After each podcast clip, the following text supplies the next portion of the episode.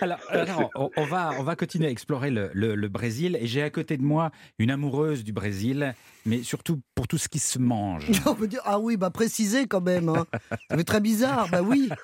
Voyager, c'est aussi au niveau de l'estomac, mon cher Philippe, que ça se passe. Car Nathalie, cette année, va Ouais. être à la tête d'une rubrique fabuleuse Oh là là qui s'appelle Miam Miam à table. Oui. Et elle, elle va tester pour nous, goûter pour nous, Oui. les saveurs les plus folles de toute la planète. Oui, Et donc là, vous aviez une mission, c'est le, le Brésil Oui. des côtes. mais là, un régal, un régal. C'est vrai que moi, j'aime tout goûter, tout tester. En général, je ne suis pas trop pizza, hamburger à l'étranger, vous voyez. Moi, j'essaye local. Oui. Et je vous encourage bien sûr toutes et tous à le faire.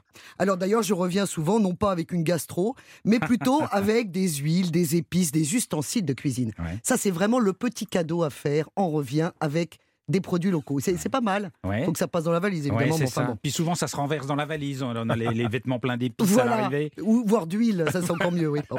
En tout cas, moi c'est vrai que j'ai toujours une fourchette dans ma valise et, euh, et je dois dire que là il faut, euh, je vais essayer de vous faire partager le bonheur que j'ai eu évidemment au Brésil. Alors la cuisine du Brésil c'est le reflet du métissage de sa population Ouais. bien évidemment. Elle est faite d'influences européennes, indigènes et africaines.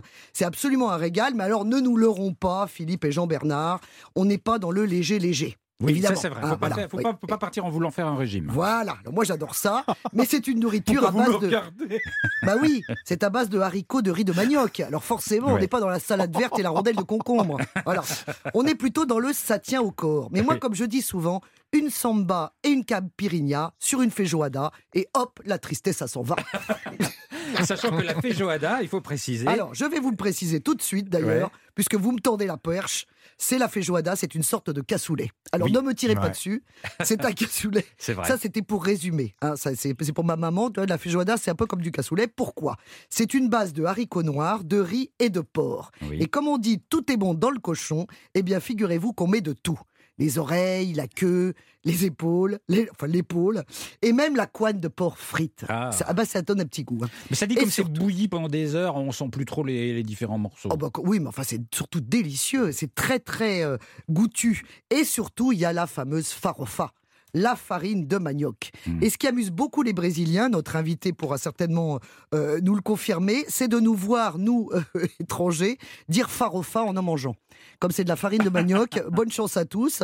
Alors en général, dans la feijoada, voilà, on rajoute un petit peu de, de chou vert et une tranche d'orange et c'est parfait. Ouais, et c'est du cassoulet avec, du- avec des haricots noirs. Faut Oui, préciser. aéroco noir, bah, je Ouais. l'ai dit hein, dès le début. Ah vous bon n'étiez pas là, Ah, vous faisiez une petite Ça, sieste. ça présente pas très bien quand même, hein, à Non, l'œil, hein, oui, c'est un peu sombre. Oui, j'ai entendu des bruits, non? Il y a quelqu'un qui fait. qui- C'est Jean-Bernard qui boit.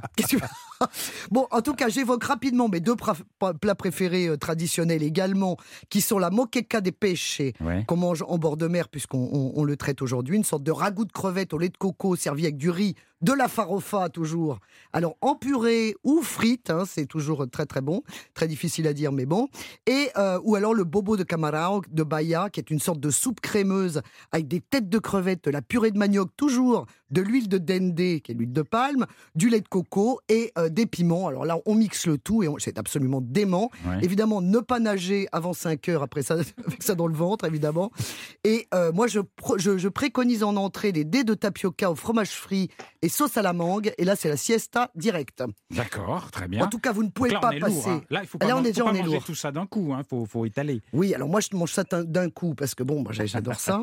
Mais en tout cas, vous ne pouvez pas passer à côté de la star des- de la street food brésilienne. Ça, Mhm. c'est très important. C'est l'acarajé de Bahia, n'est-ce pas, Jean-Bernard Mhm. Avec ou sans grevette, c'est la boule de feu. La quoi? boule de feu. L'acarajé. L'acarajé de Bahia. C'est la boule de feu.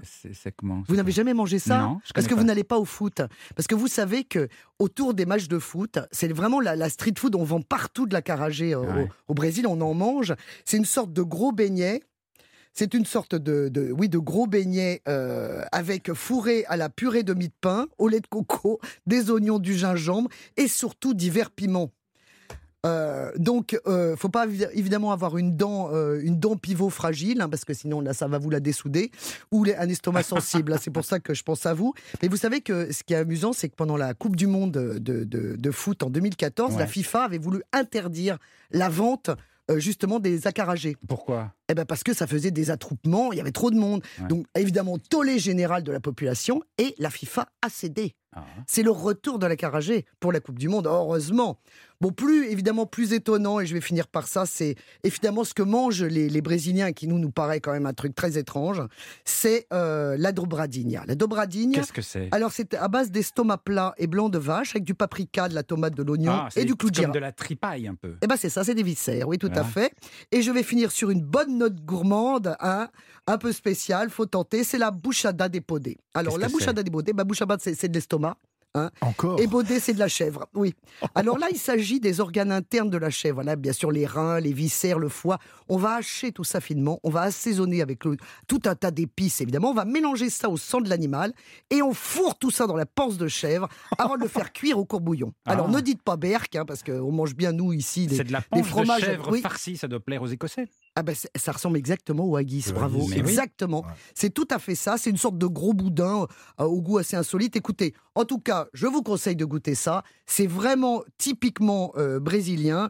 Et euh, allez, il faut se lancer quand on est touriste. Il faut essayer des Ouais. trucs. Mais avec modération au début, parce que c'est oh, lourd. hein. Oui, oh. Merci beaucoup Je Nathalie. vous en prie, bon appétit. Allez, 10 000 On- calories continue à voyager au Brésil dans un instant, après le flash, avec Flavio depuis Rio et puis toujours en compagnie de ma joyeuse bande.